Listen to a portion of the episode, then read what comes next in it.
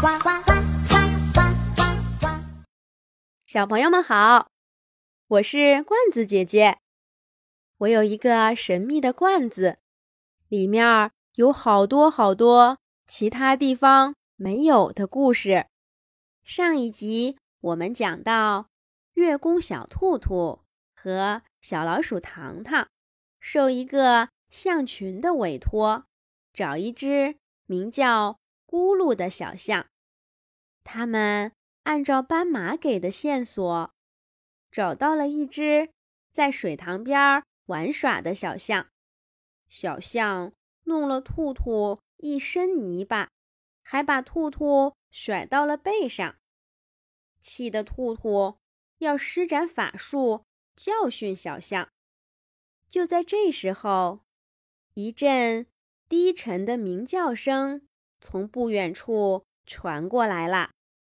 小象一听到这个声音，两片蒲扇一样的大耳朵立刻竖起来了。它抖了抖身上的泥水，迈着小柱子一样的四条腿，往声音的方向跑过去啦。他一边跑一边喊：“妈妈，妈妈，我来了，我来了！”一头比小象高了一倍还多的母象也走过来了。一大一小，两个象鼻子卷在了一起。大象妈妈轻轻地点了点小象的脑袋，说道：“妈妈跟你说过。”多少次了？不要离妈妈太远了。咦，这怎么还有一只脏兮兮的兔子呀？你是谁家的孩子呀？怎么会在这儿呢？大象妈妈发现了宝宝背上的小兔兔，月宫小兔兔气得在小象背上跺着脚说：“哼！”我是月宫小兔兔月小七，还不是为了帮你们大象找孩子？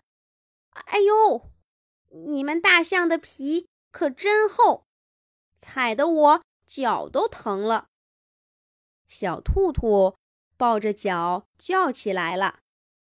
这时候，糖糖也跑过来了，他跟象妈妈说了。自己和兔兔来这里的目的，象妈妈叹了口气，说道：“哎，这些年环境的变化太大了，适合我们大象生活的地方越来越少，大家只能不停地往前走。孩子们又顽皮，好多孩子都是这么丢的。”不过，好像好多象群都会收养无家可归的孤儿。你们不如往西边走走吧，我知道那边呀有好几个象群呢。好了，我们也该回家了。象妈妈说完，用长鼻子卷起了小象背上的兔兔，把它轻轻地。放在糖糖身边，然后拍拍小象的后背，跟两个小神仙告别了。兔兔和糖糖听到小象跟妈妈说：“妈妈，我再也不乱跑了。”兔兔和糖糖得抓紧找咕噜啦。他们按照刚才那位象妈妈说的往西走，果然。很快就看到了一个小型的象群，只有五只成年的大象，它们都长着长长的象牙。兔兔过去一问，领头的大象用鼻子挠挠头说：“我们几个都是公象，收养不了孩子呀，我们又没有奶水，孩子跟着我们。”不是受罪吗？象群里的另一头象抢着说：“我跟另一个象群有联系，听说他们前几天刚收养了一只小象，没准儿就是你们说的咕噜。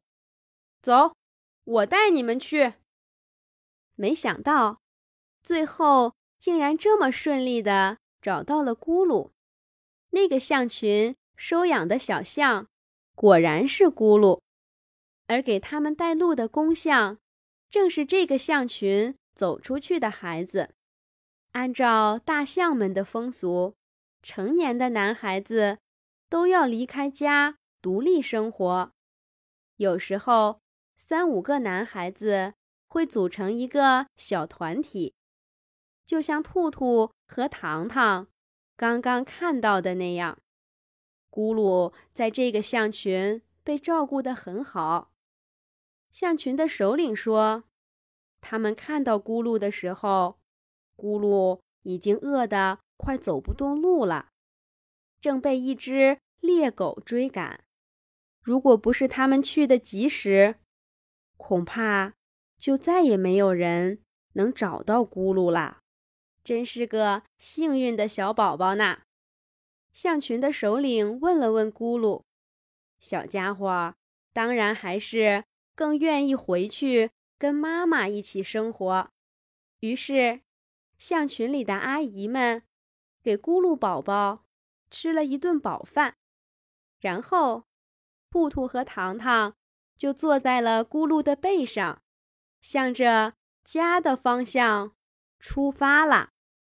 好啦，这个小象咕噜的故事我们就讲完啦。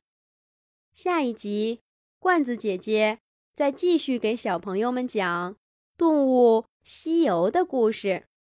小朋友们可以让爸爸妈妈关注微信公众号“童话罐子”。上面每天都有月宫小兔兔和小老鼠糖糖的彩色动画图片可以看，还有每一集出现过的动物朋友，更多更精彩的小故事。小朋友们，再见。